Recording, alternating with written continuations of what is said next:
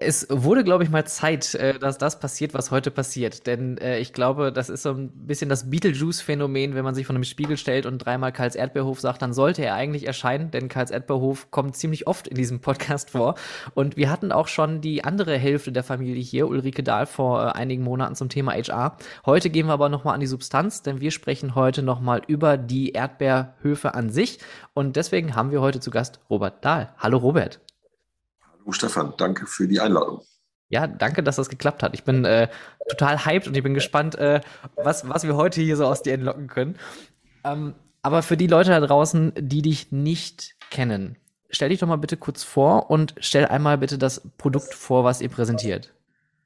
Oh, okay. Also ich heiße Robert Dahl, ich bin 51 Jahre alt, bin der Betreiber von Karls. Ähm, mein Opa, der war Karl, also der hat 1921, äh, äh, wenn man so will, Karls als Landwirtschaftsbetrieb gegründet. Und seit 2008, also noch nicht allzu lange, während ja Karls insgesamt schon, wir tragen das ja auch in unserem Logo, unser Gründungsjahr 1921 ist es schon 101 Jahre alt oder 101, sagt man, äh, ähm, ist unsere Freizeitpark ähm, Richtung die ist noch recht jung, äh, also weswegen wir hier heute auch zusammensitzen, nämlich erst, also am 1. Mai 2008 haben wir hier unser erstes, wir nennen das ja, was andere Freizeitpark nennen, wir nennen das Erlebnisdorf. Das hat sich damals so, ja, das ist so gekommen irgendwie, weil wir erst äh, so äh, äh landwirtschaftlich geprägt Erlebnishof irgendwie und dann, aber als das erste Mal das ein bisschen größer wurde, 2008, äh, 1. Mai, äh, da haben wir es dann Erlebnisdorf genannt. Und äh, daraus ist dann äh, das entstanden, was heute doch unter Karls Erlebnisdorf eine, schon eine gewisse Bekanntheit irgendwo erreicht hat. Inzwischen auch an mehr als einem Standort. Also fünf gibt es äh, bis dato dieser Erlebnisdörfer und äh, weitere in Planung. Weitere in Planung. Äh, da sind wir ja schon fast gleich beim Thema, aber ähm, ich möchte vielleicht noch mal ein paar Fragen stellen zum Thema Karls an sich, weil ähm, was mich vor allem auch damals beeindruckt hat, als ich euch zum ersten Mal kennengelernt hatte, das ist bestimmt schon gut zehn Jahre her, dass man direkt die Marke mit etwas verbinden konnte, weil man wusste, dass ihr zwar eigentlich in Anführungszeichen nur Retail zu dem Zeitpunkt gewesen seid, aber ihr hattet auch noch dieses, wir haben Erlebnisse on top. Wie ist das passiert? Also habt ihr euch irgendwann gedacht, wir brauchen mehr? Also wir wollen einfach äh, den Leuten mehr bieten oder wie kam das? Ja, also grundsätzlich war es so, also wir sind ja, also du sagst, wir sind Retailer, ich sage, wir sind Erdbeerbauern, aber äh, äh, wir, wir äh, aus diesem Erdbeerverkauf, ne, was ist ja immer noch äh, Kern von Karl sozusagen, Erdbeerproduktion und Erdbeervermarktung äh, an unseren Erdbeerständen, ist eben dieser Abrufverkauf entstanden und auch daraus wiederum ein ähm, starkes Retail-Geschäft. Also weil wir haben dann angefangen schon recht früh, 1993, äh, so aus der Nachbarschaft irgendwie da ein bisschen Apfelsaft von der Mosterei und dann eine Landschlachterei, die uns mit Wurstwaren beliefert hat und Brot und all so Kram. Und dann war das aber alles sehr so bäuerlich eben geprägt, nannte sich dann auch, äh, über Jahre haben wir dazu auch Bauernmarkt dann genannt zu diesem Retail-Bereich.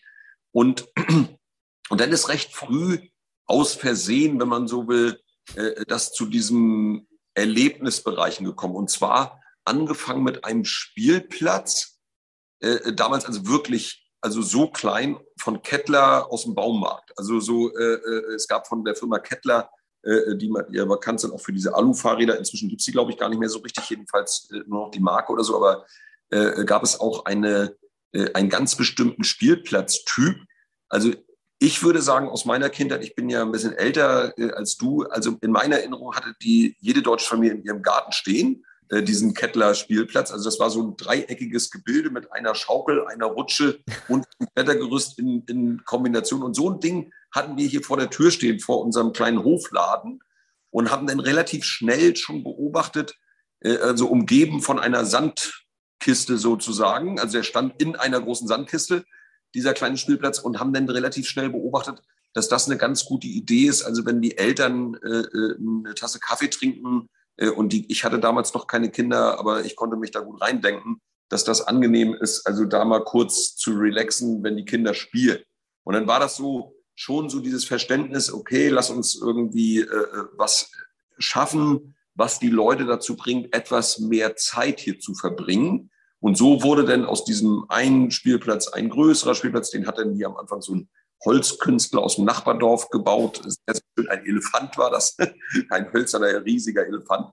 Und ähm, bis dann, äh, dann kam auch noch mal eine Runde Ponyreiten dazu und dann noch jemand aus Schleswig-Holstein, der hatte dann hier ein, ein, diese, diese, diese vier Trampoline, die man, Mensch, wie heißt das denn nochmal? Bungee Jumping. Mhm. Ne? So, genau. äh, also nicht so richtig Bungee, sondern mit diesen Gummiseilen, aber in so einem kleinen äh, äh ja. Geschirr, wo man dann so herrlich hüpfen kann. Und das war so eigentlich das Konglomerat von Dingen, also dieser Spielplatz, Ponyreiten und dieses Bungee Jumping, äh, was so, so das Erlebnis darstellt. Aber das hat uns schon recht weit getragen, äh, bis wir dann zum ersten Mal eigentlich über diese so ein Foto von dieser Traktorbahn äh, äh, gestolpert sind, die in, in Neusiedler See, also im Family Park äh, damals entstanden ist. Mhm. Und das hat mich umgehauen, muss ich sagen. Das war 2007. Als ich das Foto gesehen habe, habe ich gesagt, das, Sowas möchte ich auch gern haben. und da wurde dann ja auch ein bisschen mehr draus. Ne? Jetzt habt ihr ja auch mittlerweile äh, nicht nur eine Traktorbahn, ihr habt auch diverse Rutschtürme, diverse ähm, andere Fahrgeschäfte. Eine Achterbahn hat sich mittlerweile dazu gesellt und nochmal einen Schritt weiter habt ihr auch irgendwann gesagt, ja gut, dann machen wir jetzt auch noch ein Hotel dazu. Richtig. Also das hat sich dann so, also dieses Hotellerie-Thema, das hat sich dann, das war auch schon ein lang gehegter Wunsch von mir, und äh, wir hatten dann ja irgendwann 2016, glaube ich, dieses große Kasernengrundstück in Berlin gekauft, mit der Absicht, dort ein großes Feriendorf auch zu bauen mit mehreren Themenhotels und hatten aber keine Ahnung davon. Und dann hatten wir 2017, also ein Jahr nach Kauf, also da, weil da startet dann erstmal ein sehr, sehr langwieriger Raumordnungsverfahrensprozess mit B-Plan und Kampfmittelbergung, Zauneidechsen, mhm. Fledermäuse, also das ganze Programm. Und ähm, über Jahre, aber wir wollten ihn schon üben und hatten dann einen sehr, ähm, ja, einen Mitarbeiter, auf den ich damals auch schon sehr scharf war. Also der, der kam aus einer großen Hotelkette, äh, den konnte ich dann dazu überreden, hier zu Karls zu wechseln. Und dann haben wir gesagt, dann bauen wir jetzt ein Hotel und eine Ferienhaussiedlung hier in Rövershagen, wo ich auch gerade sitze, ähm, um quasi äh, ein Labor zu haben. Also da wollen wir auch, war von vornherein unsere Idee, bis heute auch, alles ausprobieren, irgendwie mit äh, NFC, Türschlössern und äh, äh, speziellem Erlebnis-Check-In und was weiß ich nicht alles. Ähm, und das haben wir dann 2018 eröffnet. Und ja, das war auch äh, wirklich gut. Also es läuft auch äh, sehr, sehr gut. Aber es war vor allem war das gut, weil uns das sehr, sehr viel Sicherheit jetzt gegeben hat für unseren Berliner Standort. Also um zu wissen, was wir eigentlich tun, wenn wir über Hotels oder Ferienhäuser reden. Ja.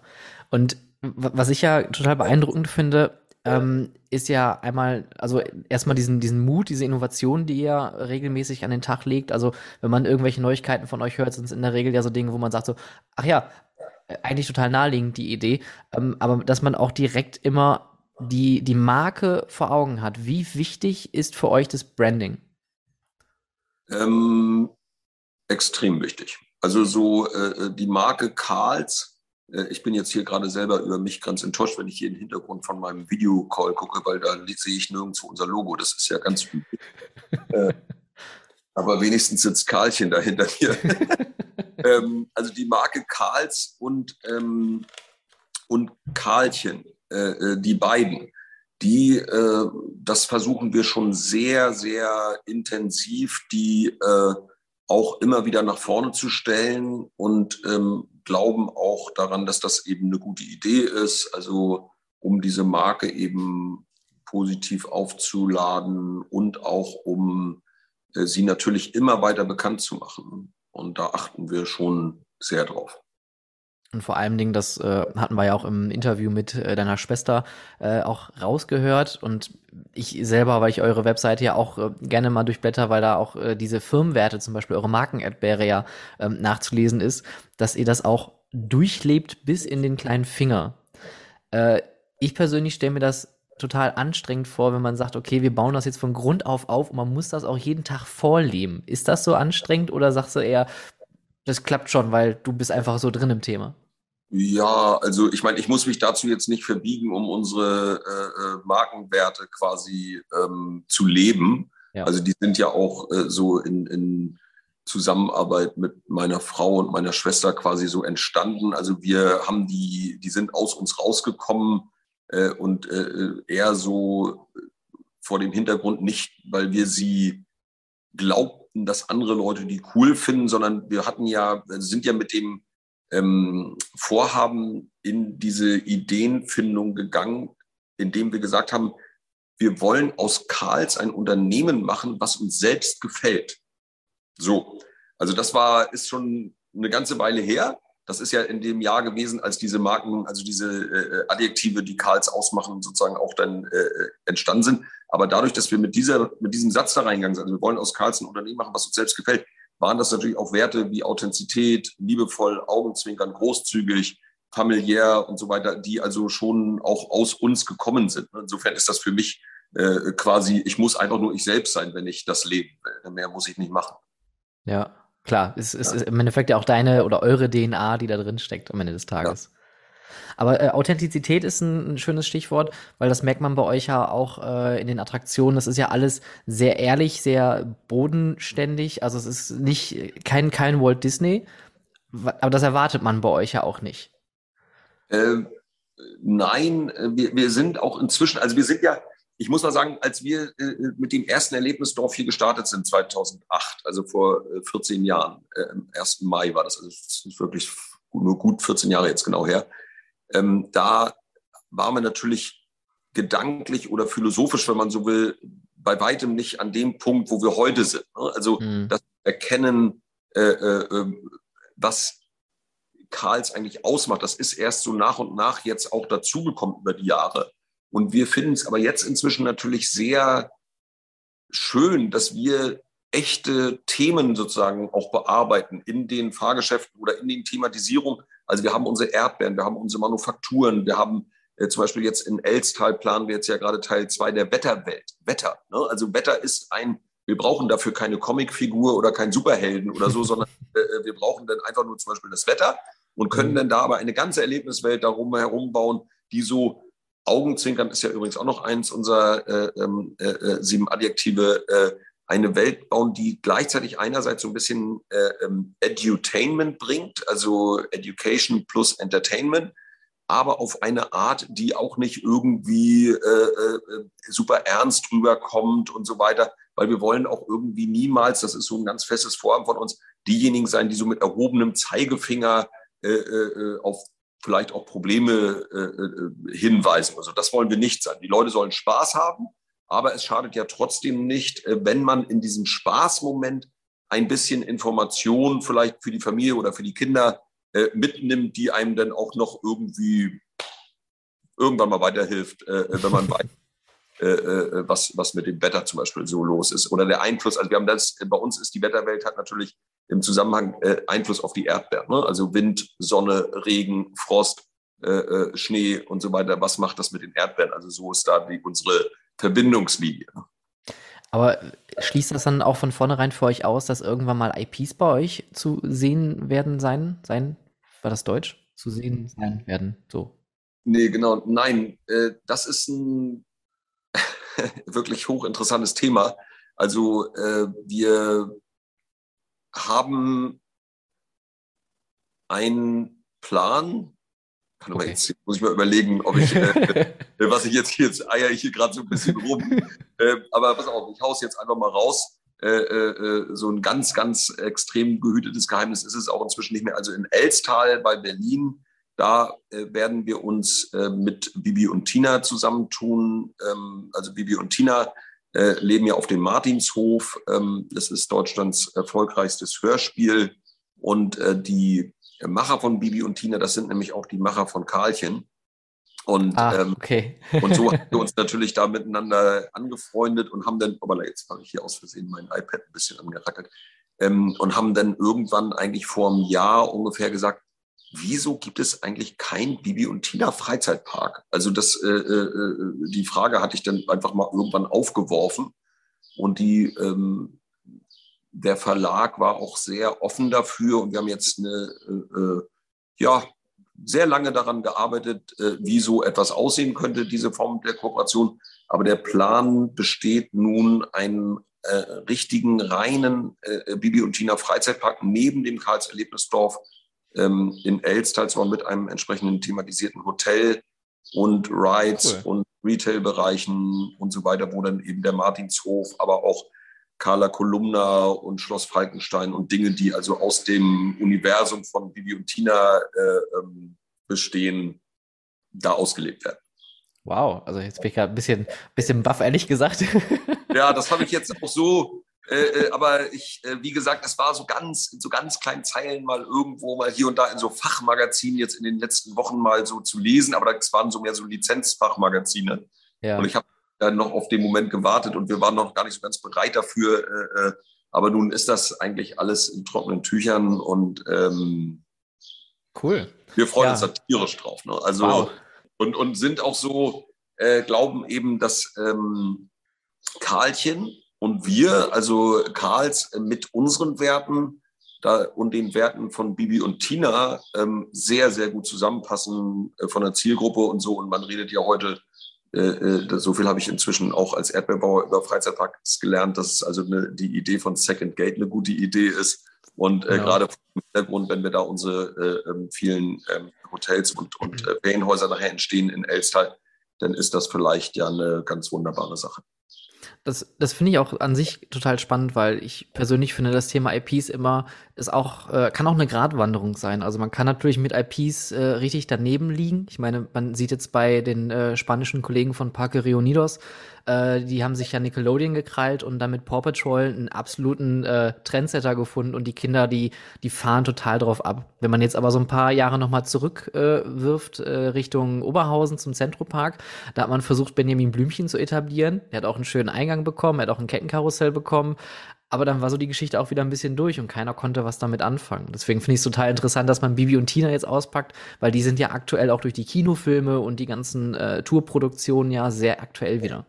Ja, also die sind, äh, da ist diese Fanbase, die ist wirklich riesig und ähm, äh, die, wie gesagt, ich, ich glaube, es ist wichtig, das dann auch richtig konsistent äh, äh, zu thematisieren. Also das war deswegen die Idee zu sagen, wir machen auch einen wirklich separaten Eingang mit einem separaten reinen Park und, und, und, und nicht an irgendeiner kleinen Ecke in Karls Erlebnisdorf. Ich glaube, dann wäre die Aufmerksamkeit dafür einfach echt mhm. schwierig in dieser erdbeerigen Karlswelt. Und es ist auch gar nicht so äh, für uns vorstellbar gewesen, dass wir so, so fremde IPs sozusagen in unser Karls Erlebnisdorfwelt wollen, weil wir wollen ja eigentlich unseren landwirtschaftlichen äh, äh, Charakter mit unserer Erdbeere im Herz und so weiter äh, äh, behalten. Und deswegen hat sich das einfach angeboten, dass, äh, weil die Fläche auch eben groß genug ist in Elstal, dass wir solche äh, Fantasien da auch ausleben können, äh, dass das eben so ein wirklich separater Bereich wird. Spannend. Aber lass uns mal den Blick nach, nach Oberhausen werfen, weil das ist ja eure äh, nächste, naja, man kann schon fast sagen, sprichwörtliche Baustelle. Ähm, ja. Oberhausen war ja angekündigt für 2022, glaube ich, wenn ich jetzt noch recht in Erinnerung habe. Hm. Ähm, Behörden mühlen manchmal langsam. Aktuell ist Oberhausen brach. Also ich bin da ja regelmäßig, weil ich ja einen Kunden in der ja. Nähe habe. Ähm, ich sehe, okay, es wurde schon was getan, aber man sieht noch keine Bagger anrollen. Nee, es ist auch im Moment sind wir da auch an einem Punkt in dem Baugenehmigungsverfahren, der uns auch, muss ich sagen, nicht ganz glücklich macht. Mhm. Ähm, weil äh, ja, wir sind da, äh, haben da wirklich noch ein paar richtig große Steine aus dem Weg zu rollen, äh, die, die äh, sich da, also die sehr plötzlich aufgetaucht sind. Also wir sind eigentlich, wir ziehen mit der Stadt Oberhausen da schon sehr an einem Strang und das ist auch, da sind wir auch sehr gewollt und auch mit äh, Zentrum natürlich und so weiter.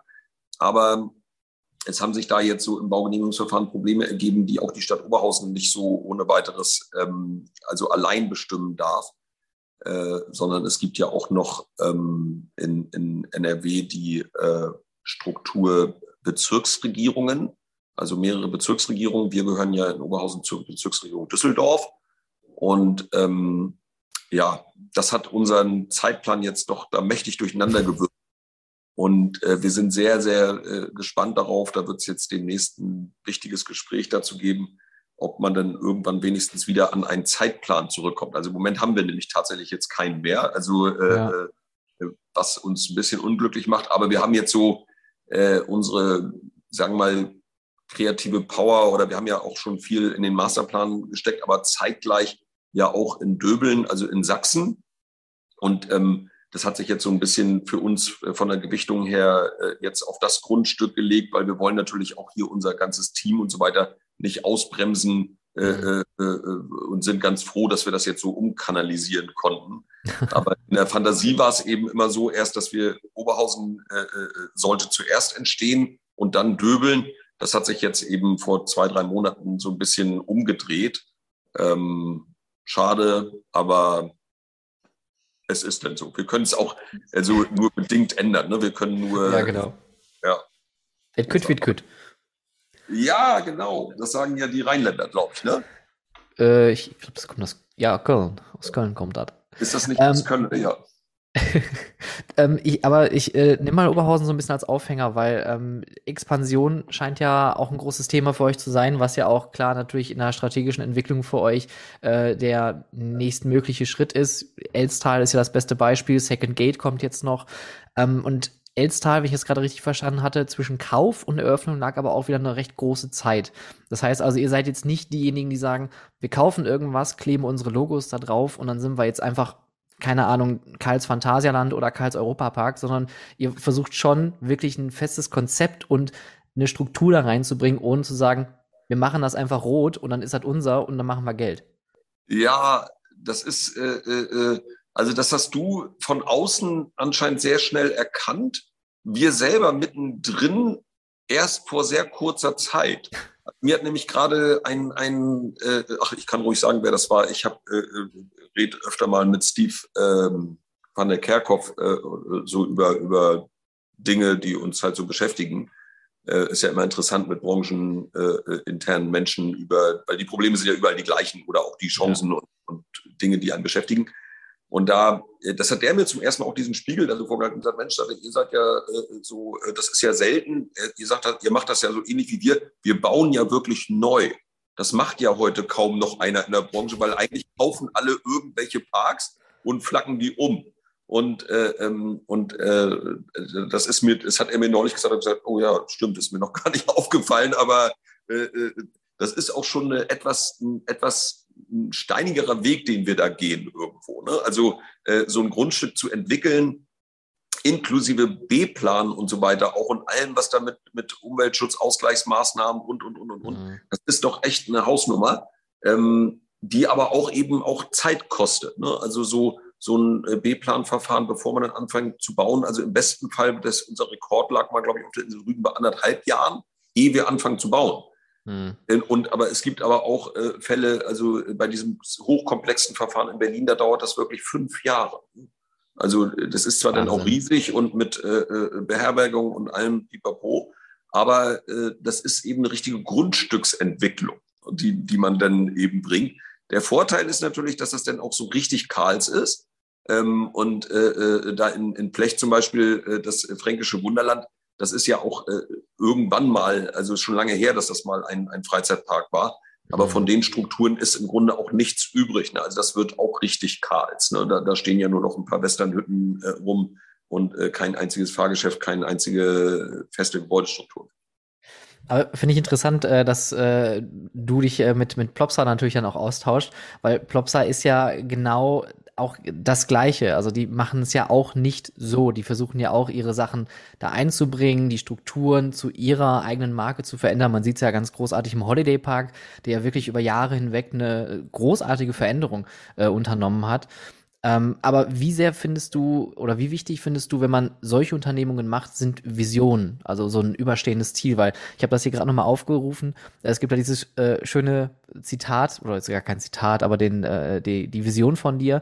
Äh, langfristig ist geplant, dass jedes Kind in Deutschland innerhalb von anderthalb Stunden einen kunterbunten Park der Karls-Familie erreichen kann. Ja, das ist äh, äh natürlich ein, ein wirklich großer Plan. Also für uns ist das so äh, äh, äh unser SpaceX-Moment zu sagen, wir wollen zum Mars fliegen. genau. Ähm, und der ist auch wichtig, glaube ich, äh, für alle hier, die in unserem äh, äh, Team arbeiten, also an den Themen so Design, Expansion, Bau, Planung etc., um irgendwo da so einen Nordstern zu haben, ne, wo wir hinwollen. Und ähm, diese Zahl 2034, die spielt dabei eigentlich die kleinste Rolle. Ne? Die, die haben wir zwar rechnerisch mal hier so ganz grob äh, überschlagen, aber äh, äh, Krieg, äh, Pandemie, äh, was weiß ich, was da alles irgendwie, das ist, also die, die spielt nicht die Hauptrolle. Aber das andere, Also, dass man grundsätzlich sagt, das ist eine Vision, in anderthalb Stunden äh, zu Karl zu fahren, in 90 Minuten von jedem Punkt in Deutschland. Das hat uns eben schon sehr gereizt, diese Idee. Da haben wir dann, gibt es so eine Software für, wo wir die mal äh, darunter gelegt haben, um mal zu gucken, was bedeutet das eigentlich. Also, äh, äh, wir hatten wirklich keine Ahnung.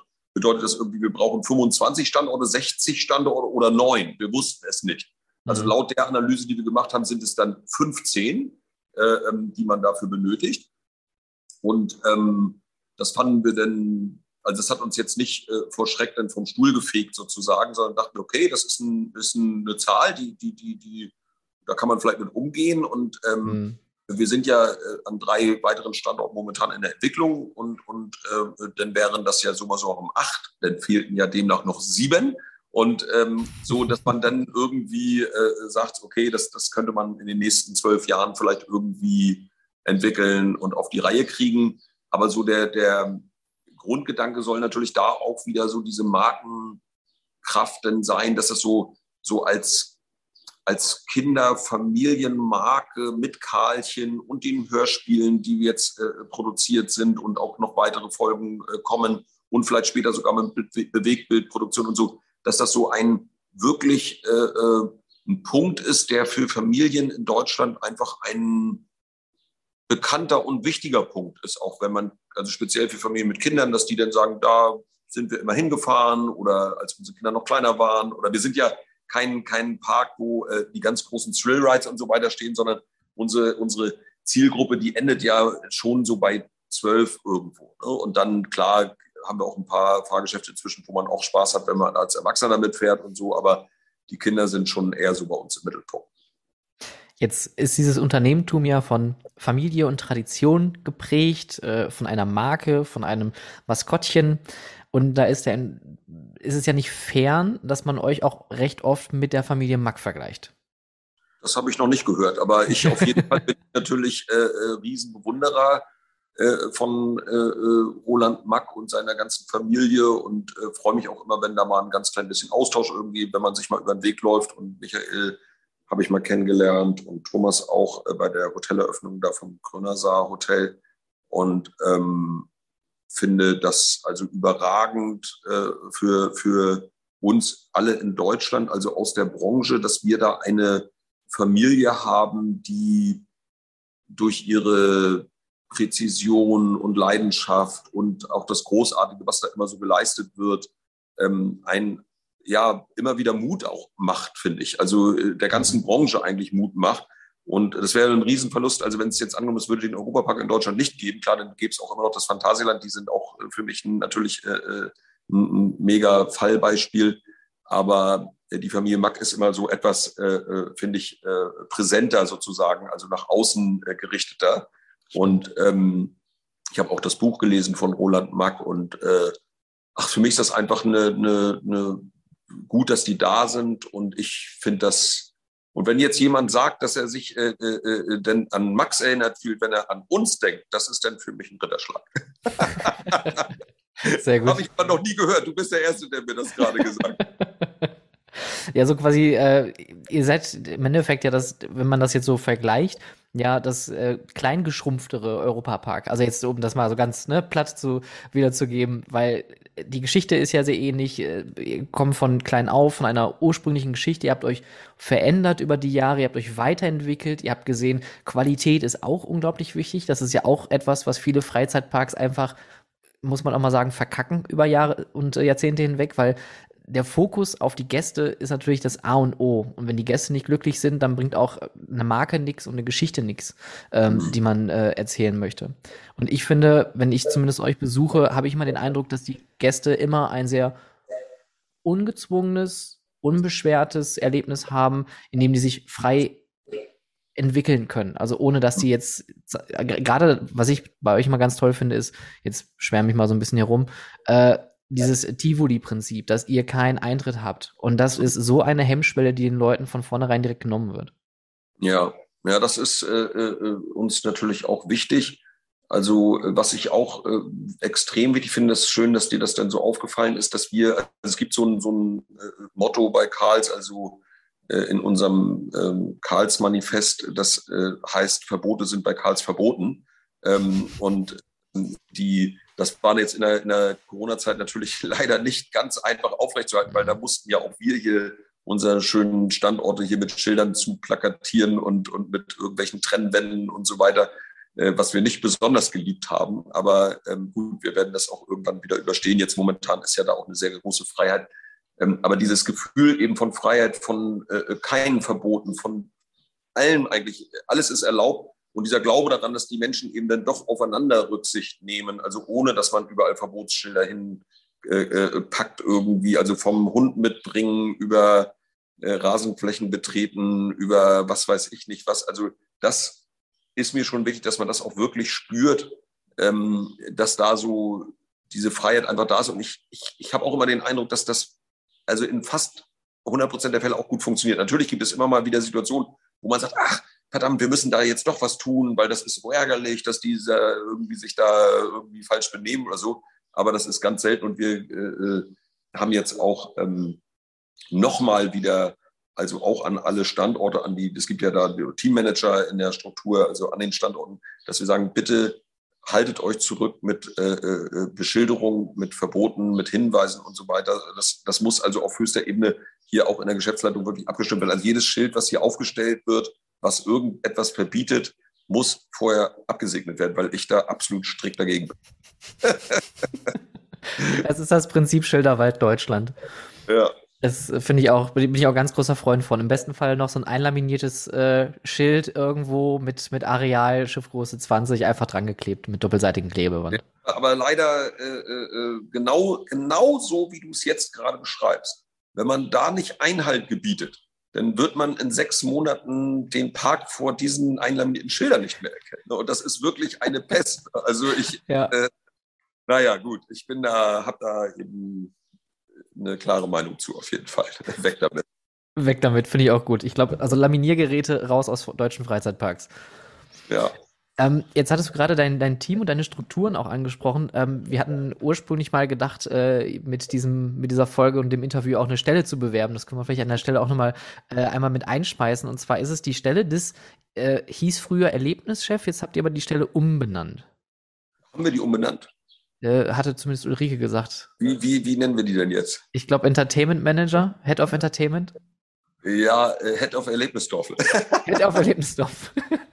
Also, also ich finde ja immer noch, also Erlebnischef ist, glaube ich, der schönste ich, Titel, ich den man überhaupt tragen kann. Ich sage auch, lass uns das bloß Erlebnischef äh, äh, weiter nennen. Und weil, wenn Jörg hier, Jörg Vogt, unser äh, derzeitiger Erlebnischef, äh, sich irgendwo vorstellt oder ich ihn und sage, das ist Jörg Vogt, unser Erlebnischef, also alle wirklich fangen an zu schmunzeln und finden das irgendwie eine nette Beschreibung des Jobs. Aber Jörg ähm, geht im nächsten Jahr leider in Rente, äh, was wirklich bedauerlich ist, weil der hat das quasi ja hier auch mit aufgebaut irgendwo. Äh, also als wir, als Jörg eingestiegen ist, ähm, da haben wir, das war äh, 2014, ähm, da äh, äh, am hatten wir gerade an dem Tag, an dem wir angefangen haben, haben wir gerade Elstal eröffnet. Also Elstal bei Berlin. Das war vor demnach also acht Jahren. Und ähm, äh, äh, er war damals, äh, wie gesagt, schon so äh, Mitte, Ende 50, weiß ich jetzt gar nicht ganz genau, aber so, dass er jetzt im nächsten Jahr ist er eigentlich dann äh, überfällig und äh, hat das jetzt auch offenbart, dass das sein Plan ist. Ähm, Wenn es nach mir ginge, hätte er auch noch gerne zehn Jahre ranhängen können. Aber ich äh, äh, akzeptiere das natürlich als verdient. Äh, nee, aber diese Stelle, äh, die, die ist eben neu zu besetzen bei Karls und das ist eine, natürlich eine wichtige Stelle. Es gibt so, wir haben Karls in so, in so ähm, Strukturen geteilt, weil wir, du hattest jetzt von selber schon gesagt, wir sind ja auch sehr stark Retailer, wir sind sehr stark auch gastronomisch unterwegs, wir haben unsere Beherbergungsbereich, wir haben aber auch äh, unseren Landwirtschaftsbetrieb äh, zum Beispiel oder unsere ganze kaufmännische Abteilung, unsere Marketingabteilung und so. Und für jeden Bereich gibt es eine Geschäftsleitung und, äh, ähm, und, und ein, eine Geschäftsleiterin oder Geschäftsleiter, je nachdem. Und, und, die, äh, äh, und Jörg ist eben eine dieser Personen. Ne? Der Erlebnischef ist eben für den Geschäftsbereich Erlebnisdörfer verantwortlich, also Fahrgeschäfte, äh, Grünanlagen, Events, Eisfiguren, Ausstellungen, das ganze Team natürlich, was dahinter steht, mit Service, Wartung, äh, äh, Sicherheit, ähm, Kommunikation, Gruselnächte, äh, äh, Acts an der Stelle äh, äh, und, und, und. Also das ist ein weites Feld mit einem ziemlich großen Team. Ich weiß jetzt nicht ganz genau, wie viele da arbeiten. Ich denke mal so 200, 300 Personen äh, in etwa. Ähm, äh, also schon keine kleine Sache. Und da gibt es darunter auch eine, eine, eine, verzweigte Struktur, also von, von einem sogenannten Standortbetreuer und dann an jedem Standort einem äh, Teammanager für den Bereich. Ähm, so äh, und natürlich hier in, in, in, der Verwaltung auch noch ein paar äh, so Assistenten, jemand fürs Ticketing, äh, der das anführt äh, und so weiter. Aber eben als Erlebnischef ist man für all das verantwortlich äh, und für alle Standorte und hat da keine Langeweile. Also das ist ein Job, der einen äh, sehr stark fordert. Das macht auch Spaß. Ähm, natürlich, weil ich meine, du kennst die Branche, es ist einfach auch eine geile Branche irgendwo, wo man viel Freude auch hat, ne? Messen, andere Menschen äh, äh, äh, tüfteln irgendwie, was ist cool, was ist, äh, was macht Spaß, was kann neu gemacht werden, anders gemacht werden. Und, ähm, und dafür suchen wir halt jemanden, der sich das antun möchte. Ähm, also es ist kein richtiger 9-to-5-Job. Ne? Das muss einem dabei äh, bewusst sein. Also Jörg, der übertreibt so ein bisschen in die andere Richtung, weil der der lebt das wirklich also 24-7 sozusagen. Und äh, äh, weil der da einfach Spaß dran hat, äh, ganz so sicherlich muss es nicht sein. Also ich will jetzt hier auch nicht äh, Reklame dafür machen, diesen Job um Gottes Willen nicht anzunehmen, sondern äh, äh, ähm, es soll ja eher vielleicht auch mal sich möglicherweise jemand darauf bewerben. Aber ich glaube, es ist ein Job in dieser Freizeitbranche, der ähm, ja was, der bringt einem auf jeden Fall auch ein bisschen Anerkennung mit, weil Karls ist auch ein doch eher beliebtes Unternehmen, auch bei unseren äh, Fans, also bei unseren Besuchern in der Branche selbst, aber auch.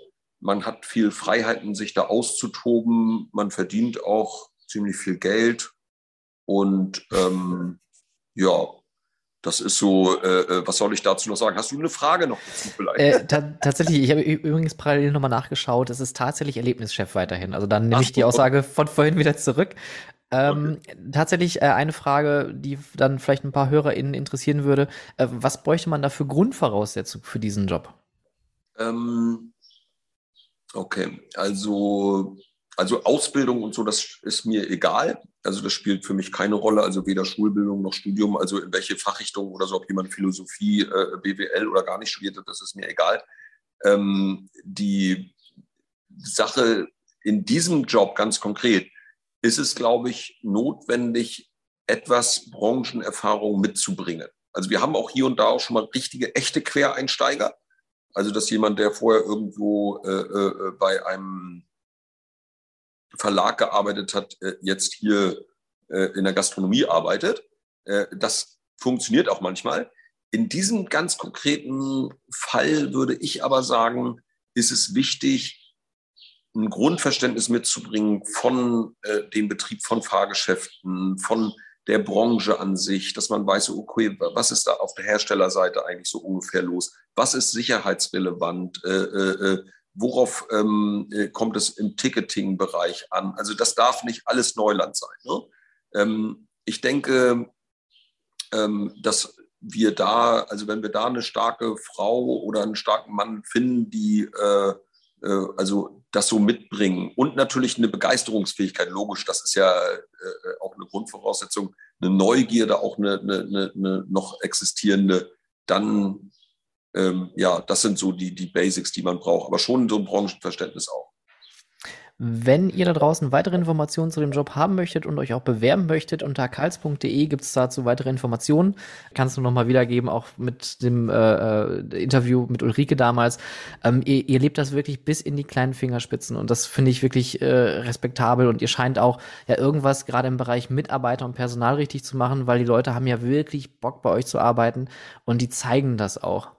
Ähm, wie wichtig ist das? Weil du bist ja Gründer, du bist Führungskraft, ähm, du bist das Gesicht der Marke. Wie wichtig ist das für dich, auch in dieser Position als diese Figur sichtbar zu sein?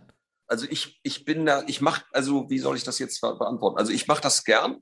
Ich mache das wirklich gern, auch aus äh, äh, äh so, weil ich da auch Spaß dran habe eigentlich. Ne? Also ich, ich äh, mich da auf der anderen Seite denke ich dann manchmal, äh, wow, das ist ja enorm, dass es auch sehr erfolgreiche Unternehmen gibt, die so gar nicht sichtbar sind, also deren, mhm. deren Betreiber oder Gründer oder, oder Chefs sozusagen gar nicht sichtbar sind. Ich habe jetzt gerade, irgendjemand hat mir erzählt, dass, äh, äh, äh die, ich glaube, heißt der Dietmar Schwarz oder wie heißt der von Lidl und Schwarz hier? Der, ja, ja, den kennt keiner. Die Familie der, der, Schwarz. Mal so ein, so ein aktuelles Foto oder so gibt. Und da sage ich mir, boah, wie, wie, wie geht das? Ne? Also ja. wie, wie, wie, funktioniert das? Aber ich bin da äh, äh eher so, ähm, ich bin gerne da äh, auch stehe, also Rede und Antwort, fühle mich da auch immer äh, genötigt. Also ich, ich, ich antworte auch Kunden. Ne? Ich antworte wirklich auch täglich eigentlich irgendwelchen Kunden, die sich vielleicht auch über irgendwas beschweren oder äh, wir haben ja so ein, so ein relativ ausgeprägtes äh, Bewertungstool, also dass Leute eben auch uns ihre Meinung sagen können und das lese ich mir jeden Morgen also durch diese, ich meine jetzt nicht Google, also, sondern eben auf karls.de und ähm, und da äh, wenn da, wenn da eine, eine, eine wichtige Beschwerde vorliegt, dann äh, antworte ich denen auch eben selbst. Ne? Also ich, das, das mache ich einfach. Also ich, ich fühle mich da sozusagen auch verantwortlich. Okay, ich, ich frage mal andersrum, würde man das eurer Marke merken, wenn das nicht so wäre? Wenn, wenn ich da nicht so mit drin rum äh, äh, genau. Äh, würde? Ja, das weiß ich nicht. Ob man das, ob man das an Karls äh, merken würde? Ja. Oder. Also ja. wäre die Marke dann vielleicht eine andere geworden? Das weiß ich nicht genau. Vielleicht schon. Ich, aber, aber das ist auch vielleicht auch nur ein Ego-Ding irgendwie. Also die, dass man sich das so glaubt, äh, so reinziehen zu müssen, so diese Öffentlichkeit und so. Ähm, aber ein bisschen, glaube ich, so sind wir ja alle, wir Menschen, irgendwo äh, geprägt. Ein bisschen lebt man ja auch regelrecht dafür, im Grunde auch äh, für eine gewisse Anerkennung. Ne? Ich gebe das einfach mal so offen hier zu. Also so, das ist, also ich habe auch kein Problem mit das zuzugeben, aber das ist ja auch also eine, eine, eine Freude, äh, wenn einem gesagt wird, dass eine Familie oder ein, ein, ein oder du oder irgendjemand sagt einem, ich finde das toll, was ihr macht. Das ist eine Wohltat, ne? Also äh, äh, das ist auch Lohn der Arbeit sozusagen. Ne? Also mhm. weil äh, wenn man jetzt mal unterstellt, dass Geld jetzt nicht unser Antrieb ist, also ja, klar wollen wir, wir wollen auch Geld verdienen und zwar äh, möglichst viel sogar, äh, um natürlich unsere Pläne zu verwirklichen. Also, aber sonst ist ja der innere Antrieb, also warum man jetzt irgendwie jeden Morgen äh, so früh aufsteht und sich so hart hier ins Zeug hängt, der ist schon auch, äh, wird ein bisschen dadurch kompensiert durch Anerkennung und, und äh, ja, also dann, ähm, das funktioniert natürlich leichter, wenn man dann auch ab und zu mal zu sehen ist. aber in der Tat. Die Frage eigentlich nicht so richtig beantwortet, was das gemacht hätte. Ich weiß es nicht. Weiß es nicht. Also, ab, absolut hypothetische Frage. Ja. Ähm, dann habe ich noch eine Frage, die mir gerade ähm, auch einfällt. Und zwar, jetzt hast du ja gerade schon so anges Dinge angesprochen wie Second Gate. Ähm, es wird ähm, also dann doch eine IP geben, mit der ihr zusammenarbeitet. Wie siehst du euch in den nächsten Jahren, äh, bis hin zu eurer Vision natürlich mit den 15 Standorten, wie siehst du eure Entwicklung in den nächsten Jahren? Also wir wollen uns extreme Mühe geben. Das ist so unser, also wenn ich da so uns, also unser Kernplanungs- und Design-Team dann ist das fast in jedem Meeting, was wir haben. Wir haben so zwei, dreimal die Woche so längere Zoom-Meetings, wo wir, weil die so an verschiedenen Stellen unterwegs sind, äh, die Leute, äh, wo wir, wo wir da zusammenhocken und, und eben in, an Details arbeiten, also von den bestehenden und von neuen Standorten. Und da ist aber immer Thema, dass wir sagen, wir wollen, wir haben wirklich den Ehrgeiz und den Willen zu sagen, wir wollen A, unsere Seele nicht verlieren. Also, dass wir äh, sagen, wir wollen nicht so komisch konzernartig irgendwie nachher drauf sein, dass wir sagen, ja, das ist alles so ganz genau hier so kühl abgeklärt äh, und so weiter, sondern da soll richtig krass Seele drin stecken.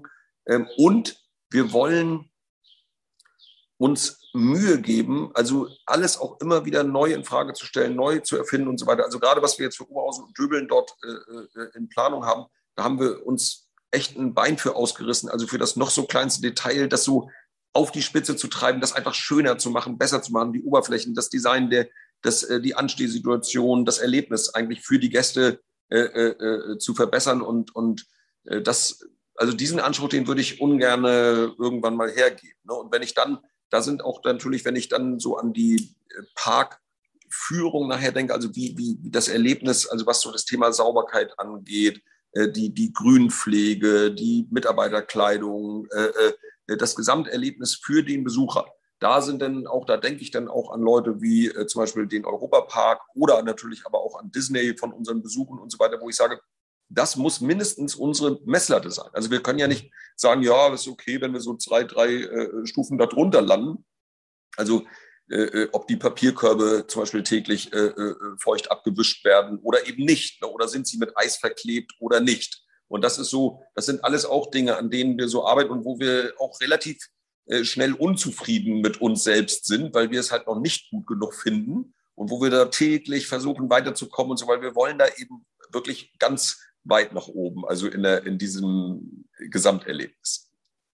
Und ihr seid euch ja auch nicht äh, davor zu schade, äh, euch komplett neu zu erfinden. Vielleicht mal einen kleinen kurzen Rückblick in die Pandemie, äh, weil die habt ihr ja äh, dann doch recht erfolgreich genutzt und äh, seid jetzt plötzlich auch noch ein, äh, ja, wenn man so möchte, Home-Shopping-Sender geworden mit Live, mit ähm, Live, wie sagt man, so Sendungen. Oh, ähm, ja.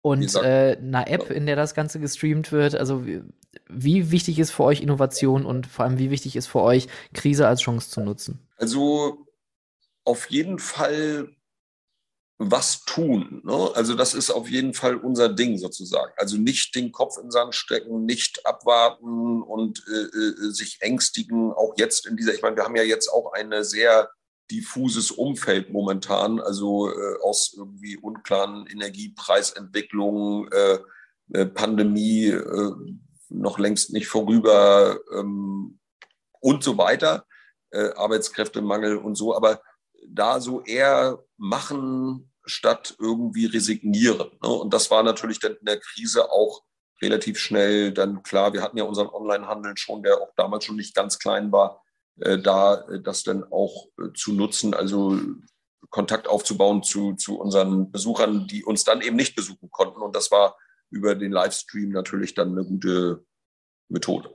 Ähm, aber sagst du, das ist auch ein äh, Teil eurer DNA zu sagen, ähm, wir denken außerhalb unserer eigenen Erdbeerkiste und versuchen neue Möglichkeiten für uns zu erschließen? Ja, schon. Also wir, wir, wir, äh, also ich, ich, ich liebe eigentlich so Ideen, die, die wirklich anders sind. Ne? Also herausragend anders, wo man wirklich auch so eher im Nachhinein sagt, ja, das ist ja also eigentlich so klar, warum hat man das nicht äh, quasi äh, schon längst mal so gemacht? Und äh, solche Ideen ab und zu gelingt uns das eben auch so eine Idee zu haben, aber wir legen es auch hart drauf an. Also wir wollen es auch haben. Ne? Also wir, wir, wir versuchen das auch aus uns rauszubringen, sozusagen. ja.